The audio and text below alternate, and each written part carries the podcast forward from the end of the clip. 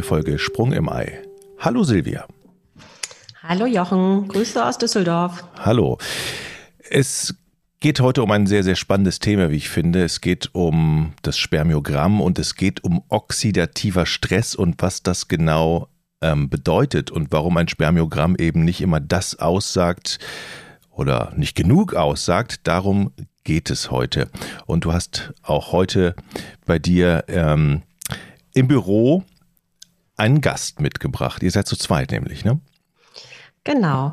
Ich habe heute unseren leitenden Biologen, den Dr. David Jussen, mitgebracht, der uns heute ähm, die Chemie hinter der ganzen Sache erklärt. Das kann er viel besser als ich.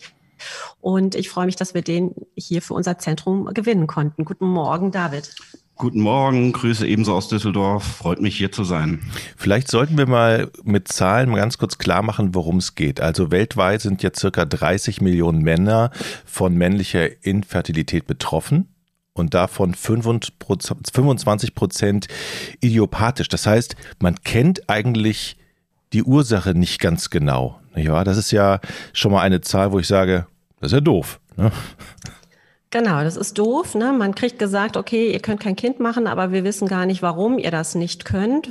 Und ähm, man kann noch eine zweite Zahl dazu hinfügen, dass 40 Prozent der Spermiogramme, die im Referenzbereich liegen, also wie der Stefan das im letzten Podcast so schön gesagt hat, ich kriege einen Persilschein schwarz auf weiß, es ist alles okay, ist dann doch nicht okay. Mhm. Und darüber wollen wir heute mal sprechen. Vielleicht für alle, die die Folge mit unserem Spermiogramm noch nicht gehört haben, also ein Spermiogramm sagt eben etwas, ich übersetze das mal so lapidar, über die Qualität der männlichen Spermien aus. Das heißt, ähm, ist da irgendetwas beschädigt? Sind die schnell genug?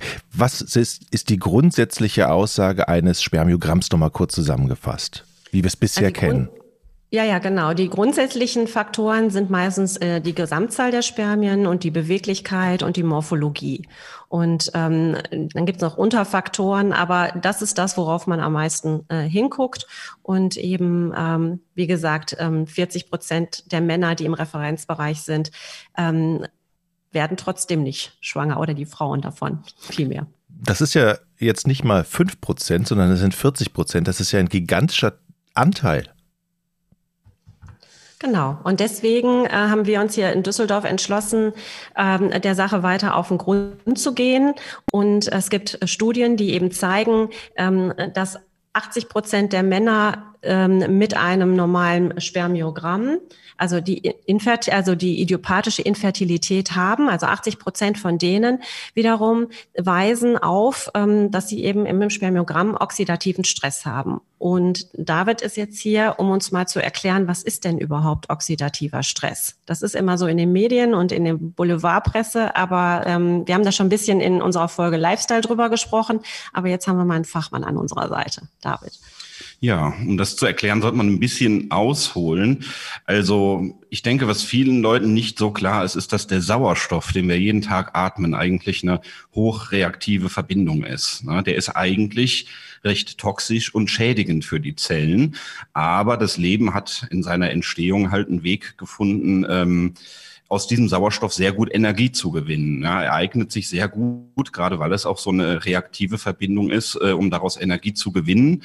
Und im Laufe der Entstehung des Lebens haben sich dann Mechanismen äh, gebildet, auch bei bei den Menschen natürlich, äh, damit umzugehen. Ja, es entstehen also bei ähm, der Energiegewinnung Nebenprodukte. Das sind in der Regel Sauerstoffverbindungen, äh, ähm, entweder Sauerstoffionen oder Sauerstoffradikale, die ähm, sehr, sehr reaktiv sind und ähm, um die mit allen möglichen Komponenten in der Zelle reagieren können. Ja, die können die Hauptkomponenten der Zelle, das sind äh, Lipide, ähm, auch die DNA oder Proteine schädigen, indem sie mit diesen reagieren. Und äh, die Zellen haben Mechanismen entwickelt, ähm, damit umzugehen, ja, diese Reaktivität abzupuffern, die ähm, die sozusagen unschädlich zu machen, diese Verbindungen. Und äh, das funktioniert in der Regel ganz gut, wenn dieses System im Gleichgewicht ist. Ja, das heißt, auf der einen Seite entstehen durch den Stoffwechsel solche reaktiven Sauerstoffverbindungen. Auf der anderen Seite werden sie durch die Schutzmechanismen der Zellen unschädlich gemacht. Aber Voraussetzung ist, dass dieses Gleichgewicht nun funktioniert. Was hat das für? Da gibt es mhm. ähm, verschiedene Punkte, warum auch gerade im modernen Lifestyle dieses äh, Gleichgewicht halt eben aus der Balance kommen kann. Ne? Entweder durch die Zufuhr von toxischen Stoffen. Ne? Das äh, heißt, was oft genannt wird, zum Beispiel ist das Rauchen. Ne? Auch da hat der Körper ja ähm, Mechanismen entwickelt, um diese Gifte zu entgiften und bei diesem Prozess entstehen wieder diese reaktiven Sauerstoffspezies. Das heißt, wenn man viel raucht, dann gibt man mehr reaktive Sauerstoffspezies dazu und das führt zu einem erhöhten oxidativen Stress und ähm, diese Verbindungen schädigen dann die Zellen. Und im Prinzip dann auch das Sperma. Auch das Sperma, genau. Die äh, Hauptkomponenten von jeder Zelle können durch, durch diese reaktiven Spezies geschädigt werden. Und bei den äh, Spermien, man muss sagen, ganz, ganz vereinfacht sind ja die Spermien äh, eigentlich so etwas wie mobile Zellkerne, mobile DNA. Ne? Die DNA des Mannes, die halt äh, zur Eizelle, die dann den größten Teil der Entwicklung weitermacht, äh, gebracht werden muss. Und deswegen ähm, können sie die, die, die Membranen der Spermien schädigen, aber was eine besondere Rolle spielt, ist die DNA, ne? weil das äh, die wichtigste Komponente sozusagen des Spermiens ist. Kann man denn sagen, wenn man mehr Alkohol trinkt, wenn man mehr raucht, wenn man an einer sechsspurigen Autobahn wohnt, dass alles nicht förderlich ist für die Qualität der Spermien? Ja, das kann man definitiv sagen, genau. Denn entweder bei der Luftqualität ähm, kann es sein bei, bei Luftverunreinigungen, Luftverschmutzung, dass die Luft selbst solche reaktive Verbindungen dann beinhaltet oder über den Weg, den ich gerade eben geschildert habe, über die ähm, Zufuhr von Giften in den Körper entstehen, entweder durch die Gifte selbst oder durch den Entgiftungsprozess äh, in der Zelle, halt diese schädigenden Verbindungen. Das ist nicht gut für die Fruchtbarkeit. Mhm. Und es gibt ja auch noch, also zum Beispiel Schweinefleisch, also Ernährung spielt da auch eine Rolle und ähm, ist sicherlich auch genetische Voraussetzungen. Jeder Körper ist anders. Der eine ähm, hat das besser im Griff, äh, den oxidativen Stress abzubauen. Also oxidativer Stress heißt nichts anderes, dass wir eben viele freie Radikale haben, die versuchen, den Zellen äh, Elektronen zu klauen. Und ähm, ja, und da muss man, entweder kann der eigene Körper hat ja, wie David schon gesagt hat, Abwehrmechanismen entwickelt, um aufzufangen. Oder man muss eben durch die Nahrung äh, oder eben nicht rauchen, nicht trinken, wenig UV-Strahlung und so weiter und so weiter umziehen. Also irgendwie dagegen steuern. Hm. Ähm, jetzt habt, jetzt gibt es ja auch ein, ein, wir haben es ja eben angesprochen, ein neues Messverfahren oder ein, eine Möglichkeit, eben diesen Stress sichtbar zu machen oder die Folgen auf das Spermium sichtbar zu machen. Und Erkenntnisse über die Spermienqualität zu gewinnen, die es in einem normalen Spermiogramm ebenso nicht gibt. Wie funktioniert das? Ja, genau, das ist richtig. Also ein normales Spermiogramm bedeutet, dass man eigentlich die Spermien nur anschaut und guckt, wie sehen die aus. Da ist man natürlich äh, ein bisschen begrenzt mit der Aussage, die man treffen kann.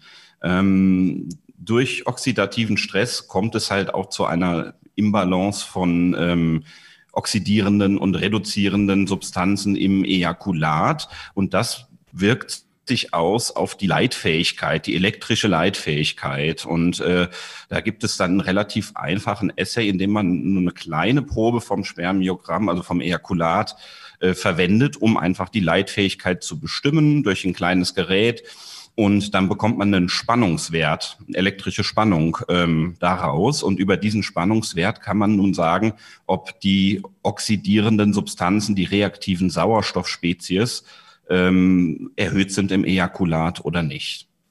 Mhm. Genau, man misst also ein Potenzial und man hat eben im Ejakulat viel Plus, viel Minus. Und ähm, was man eben jetzt mit diesem Test, äh, ich glaube, das ist so der einzige Test, den es gibt, ja, ähm, messen kann erstmalig ist, okay, stimmt dieses Gleichgewicht, stimmt die Differenz da? Ist die, ist die mehr zu Plus oder ist die mehr zu Minus? Und wenn die eben mehr zu Minus ist, ist die nicht gut. Ne? Und dann äh, würde man, wären dann die Konsequenzen dazu, dass man ähm, einem Patienten rät, zum Beispiel ähm, Vitamin C oder Vitamin E, Mineralien wie Zink, Selen, Carnitin, Q10. Das sind alles Antioxidantien, also Stoffe, die dagegen halten, die man zufüttern kann, damit eben die freien Radikale befriedigt werden. Ähm, und ähm, da möchte ich nur noch mal hinweisen, es gibt unglaublich viele Nahrungsergänzungsmittel und man, was man jetzt bitte nicht zu DM oder sonst wo rennen und äh, das Regal leer kaufen, weil es gibt leider ähm, unterliegen Nahrungsergänzungsmittel keiner Studie und es gibt keine präzisen Werte oder doch wenig Literatur darüber, wie viel Vitamin C, wie viel Vitamin E muss ich überhaupt zu mir nehmen oder was hilft, was hilft nicht. Ja, das ist alles auf sehr, äh, da gibt's jetzt die ersten Studien zu und die Fallzahlen dazu sind relativ äh, klein mit 100 äh, Probanden. Und ähm, da eine Aussagekraft zu treffen, die wirklich äh, evidence-based ist, sagen wir dazu, also die wirklich äh, beweist, dass das so ist, die ist noch sehr gering. Mhm. Nun ähm, kommen bei dir in die Praxis ja auch dann viele Männer, die ein Spermiogramm brauchen. Ist es denn jetzt für jeden sinnvoll und für jeden Patienten sinnvoll, dann praktisch die, die zusätzlichen äh, äh, Messergebnisse auch noch haben zu wollen oder kommen da nur bestimmte Patienten in Frage? Also im Prinzip ähm, ist es immer hilfreich, ne, diesen Wert äh, zu erheben. Das ist bei jedem Patienten sinnvoll. Besonders sinnvoll natürlich dann, wenn man äh, da schon auch eine Historie hat, ne? wenn ähm, wenn man Probleme mit der Fruchtbarkeit hat oder schon Behandlungszyklen hatte, die äh, erfolglos waren. Denn ähm, ja, vermutlich wurde dieser Wert halt gerade eben in der Vergangenheit nicht erhoben und ist eine mögliche Erklärung, ne, ähm, warum diese Probleme bestehen. Also dann insbesondere, aber es macht bei jedem Patienten Sinn. Denn was wir ja auch schon äh, anfangs erwähnt haben, ist, dass trotz normaler Spermiogramme dieser, dieser Wert einfach, ähm, einfach abweichen kann. Mhm. Ja, und es, ist, es gibt halt äh, Studien jetzt ähm, dazu, die eben sagen zum Beispiel, dass die Blastozystenqualität schlechter ist oder dass überhaupt die Befruchtungsqualität schlechter ist. Dass, ähm, es gibt WHO-Empfehlungen, die sagen, dass Paare, die Fehlgeburten in ihrer Historie haben, davon profitieren könnten. Ähm, also, ähm, aber auch wenn du zum Beispiel sagst, ich möchte mein Sperma einfrieren ähm, äh, lassen, dann kannst du die Voraussetzung dafür, dass du eben qualitativ hochwertigeres Sperma einfrierst, äh, schaffen, indem du vielleicht vorher guckst, okay, kann ich da im Vorfeld äh, noch was verbessern? Und man müsste diese Antioxidantien drei Monate einnehmen, bis eine Wirkung zu sehen ist. Das ist so der Spermagenese-Zyklus. Ne? So lange brauchen die Spermien, um neu gebildet zu werden und ähm, dann eben davon profitiert zu haben. Und tatsächlich kann man eben nachweisen, dass man nach drei Monaten ähm, qualitativ hochwertigeres Sperma eben ähm, hat. Die äh, Mittel, die man einnehmen muss, du hast eben Zink erwähnt oder Selen, Mineralstoffe, ähm, hängt das ab, was ich hinterher nehmen soll vom Befund oder ist das für alle Patienten dann immer das Gleiche?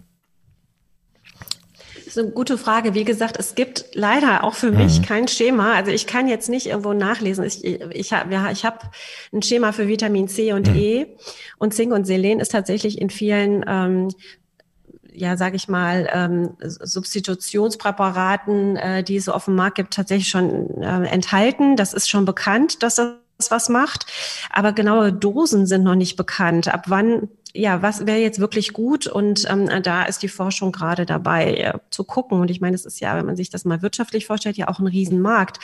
Ähm, wenn man eben 80 Millionen betroffene Männer hat, ähm, die äh, infertil sind. Ähm, und da wird aber auch, ja, lapidar gesagt, viel Schabernack getrieben. Ne? Hm.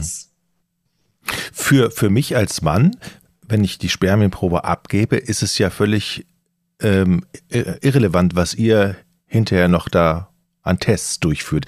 Für mich hat das ja erstmal ähm, für, für meinen Arbeitsaufwand, ich jetzt mal, äh, ist es ja völlig unerheblich, ne? Also. Das ist richtig, ja. Also der Ablauf auf dieser Seite ist eigentlich der gleiche. Ne? Mhm. Ähm, es gibt natürlich äh, Tests an Ejakulaten, wo man vielleicht nochmal eine extra Probe abgeben muss, um einfach genügend Material zu haben. Aber jetzt an dem Beispiel Untersuchung dieser, dieser reaktiven Sauerstoffspezies und des oxidativen Stresses, das kann man immer nebenbei, neben den ganz normalen Routineuntersuchungen machen, die man ohnehin machen würde. Also das mhm. bedeutet keinen extra Aufwand auf der Seite, ja. Und man kann tatsächlich auch die Probe weiter verwenden. Ne? Also es ist ja nur ein kleiner Tropfen, äh, der gebraucht wird und dann ist das Ergebnis in fünf Minuten da. Und eine praktische Konsequenz wäre zum Beispiel, dass ein Paar kommt, ähm, heute eine IVF braucht. IVF ist eben die Behandlung, wenn man die Spermien einfach nur über, den, über die Eizellen gießt und die Befruchtung auf natürlichem Wege stattfindet. Und jetzt stellt man aber fest, hm, heute ist das Spermiogramm, das wechselt ja auch, ja, also ist heute nicht so gut. Und ähm, machen wir doch besser eine ICSI, ja, weil es eben äh, aus was für Gründen auch immer. Es kann auch eine Infektion dahinter stecken, ja, ähm, viel, viel zu viel oxidativen Stress im Spermiogramm gibt und wir eben daraus dann schließen, hm, wir sind nicht so erfolgreich heute mit der äh, IVF. Und auf der anderen Seite muss man ja dann die Frau sehen, die zwei Wochen stimuliert hat und die Eizellen jetzt äh, parat hat, ja, und dann will man eben zu dem Zeitpunkt die optimalen Bedingungen herstellen. Und ähm, ähm, wie gesagt, man kann äh, also auch Infektionen im Nebenhoden, die jetzt dem Mann gar nicht auffallen müssen, die so, wir sagen dazu, blande verlaufen. Ja, also das heißt, der Hoden tut nicht weh oder ich habe Fieber oder irgendwas. Die können da äh, vor sich hin brüten und eben schlechte Voraussetzungen im Ejakulat schaffen. Und ähm, das, das weiß man dann eben nicht und könnte es quasi an diesem Tag aktuell äh, prüfen und äh, eben sagen, okay, heute läuft es so und so. Hm. Und ähm, das kann dann auch diese Erkenntnis, dieser Wert äh, Konsequenzen haben für den Aufbereitungsprozess der Spermien. Wenn man jetzt eine IVF oder ICSI durchführen möchte, äh, man, es gibt verschiedene Methoden, mit denen man die Möglichkeit hat, möglichst die, die guten Spermien anzureichern. Ja, und das ist dann auch nochmal eine Erkenntnis, die man im Labor nutzen kann bei der Auswahl dieser Aufbereitungsmethoden, ne, äh, um äh, wenn man da ein Problem zum Beispiel mit dem oxidativen Stress hat, eine Methode zu wählen, äh, mit der man die besonders guten Spermien anreichert und die anderen halt eben äh, aussortiert aus diesem Prozess. Und mal anders betrachtet wäre es vielleicht auch noch, also wenn ich die Paare hier vor mir sitzen habe, dann geht das ja meistens von den Frauen aus und dann sagt sie immer, ja, du musst jetzt Zink und Selen und äh, das noch futtern und das noch futtern. Und wenn man jetzt sagen kann, okay, Moment mal, halt, stopp, wir machen jetzt mal so einen Test und sehen, der Persilstein stimmt, ja, du brauchst, das ist wirklich alles in Ordnung, dann kann es vielleicht auch mal zu Hause ein bisschen entspannter zugehen, weil wir hier gar kein Problem haben, ja, mit oxidativen Stress. Es ist alles gut so und vielleicht darf der Mann dann auch zum Junggesellenabschied. Und äh, das, das wäre vielleicht auch in die andere Richtung mal gedacht. Also nicht nur krank reden, sondern vielleicht auch sagen, okay, es stimmt wirklich alles mit dir. Vielleicht ist die Anzahl ein bisschen weniger, aber dafür sind die top. Wir haben ganz wenig ähm, oxidativen Stress im Ejakulat. Wir können vielleicht sogar eine Insemination wagen, weil das Sperma, was da ist, ist gut. Wir müssen gar keine äh, künstliche Befruchtung machen. Also es könnte auch in die andere Richtung, also nicht immer in die, wir machen, wir reden jemanden krank, sondern wir haben gar keine so schlimme Situation. Es hat einfach noch nicht geklappt und ähm, ihr könnt vielleicht ein bisschen entspannen als Paar. Also mhm. das wäre auch eine, eine gangbare Art. Und andersrum, auch wenn ein Paar hier hinkommt und eine Behandlung, also vom Erstgespräch bis zur Eizellentnahme, ich sag mal, gehen im Schnitt acht bis zwölf Wochen ins Land. Das wäre ja genau die Zeit, in der man dann ähm, Antioxidantien essen könnte oder eben, äh, dem man sagen kann, ey, du hast wirklich ein Problem, dein Rauchen schädigt deine Spermien. Jetzt hör mal bitte für die Zeit vielleicht wenigstens auf oder reduzier das mal stärker. Also das man da auch sagen kann, ähm, ja, Spermien sind vielleicht auf dem Papier okay, aber das Rauchen macht was mit, mit dir und mit deinem, mit deiner DNA. Und ähm, drei Monate aufhören zu rauchen oder ein halbes Jahr ähm, wäre vielleicht auch eine Maßnahme. Also ich finde es immer Quatsch, wenn die Leute viel Geld für Nahrungsergänzungsmittel ausgeben, aber gleichzeitig 20 Zigaretten am Tag rauchen dann könnt ihr euch das auch sparen. Ja, also das ist, das ist Sabotage. Also entweder, also ne, sowohl am Lifestyle was machen und dann vielleicht noch Nahrungsergänzungsmittel dazu, ähm, aber eben nicht das Rauchen. Das, man kann es nicht kompensi kompensieren, ne, indem man eben dann viel Vitamin C schluckt. Ich nehme mal mit, je mehr Informationen wir, wir haben, ähm, auch auf der männlichen Seite, desto besser ist es eigentlich für beide, desto besser ist es eigentlich für äh, die Möglichkeiten und auch für die Ärzte, ähm, Dinge vorzuschlagen, Wege aufzuzeigen. Und das ist eine ganz neue Möglichkeit oder eine Möglichkeit, da, da ähm, noch bessere Infos zu haben. Das sehe ich auch so, zumal der oxidative Stress tatsächlich dann noch ein Faktor ist, an dem man drehen kann, wo man einen gewissen Einfluss drauf hat. Mhm. Ja, und das ist, ähm, was ich wichtig finde, ist, es wird ja immer von unserer Seite erwartet, dass wir ähm, das möglich machen, dass äh, die Leute schwanger werden. Aber ähm, wir haben alle, auch das Paar, einen Anteil daran, die bestmöglichen Voraussetzungen zu schaffen. Und ähm, je besser die Voraussetzungen sind, desto äh, höher auch ähm, die Erfolgsraten. Und ähm, ich finde, da muss man auch an allen Stellen schrauben, die irgendwie möglich sind. Und ähm, das wäre eben eine Schraube sozusagen. Mhm. Und ein ganz interessanter Nebenaspekt, das sind jetzt auch recht aktuelle Studien, äh, muss man sagen. Man muss diesen Punkt immer ganzheitlich betrachten. Ne? Der oxidative Stress beim Mann, den können wir vielleicht nachweisen und können sehen, oh, es gibt ein Problem bei dem Mann. Äh, das Problem führt zu DNA-Schädigungen äh, durch diesen oxidativen Stress zum Beispiel. Die wollen wir reduzieren durch die Ernährung, durch den Lifestyle. Aber diese Reparatur dieser DNA-Schädigung, die passiert nachher in der Eizelle. Ne? Also da spielt die Frau auch eine Rolle. Es ist immer gut, wenn beide sich gesund ernähren und auf Rauchen verzichten. Aber ich nehme mal mit, durch diese Möglichkeit ähm, besteht die, ist, ist die Chance größer, dass es zum Erfolg kommt. Genau. Ne? Das ist doch schon mal eine sehr positive äh, Nachricht, die wir hier in dieser Folge mitnehmen können. Ne? Dann danke ich äh, David und sag bis zum nächsten Mal. Silvia, tschüss. Ja, sehr gerne. Tschüss. tschüss. Tschüss, vielen Dank.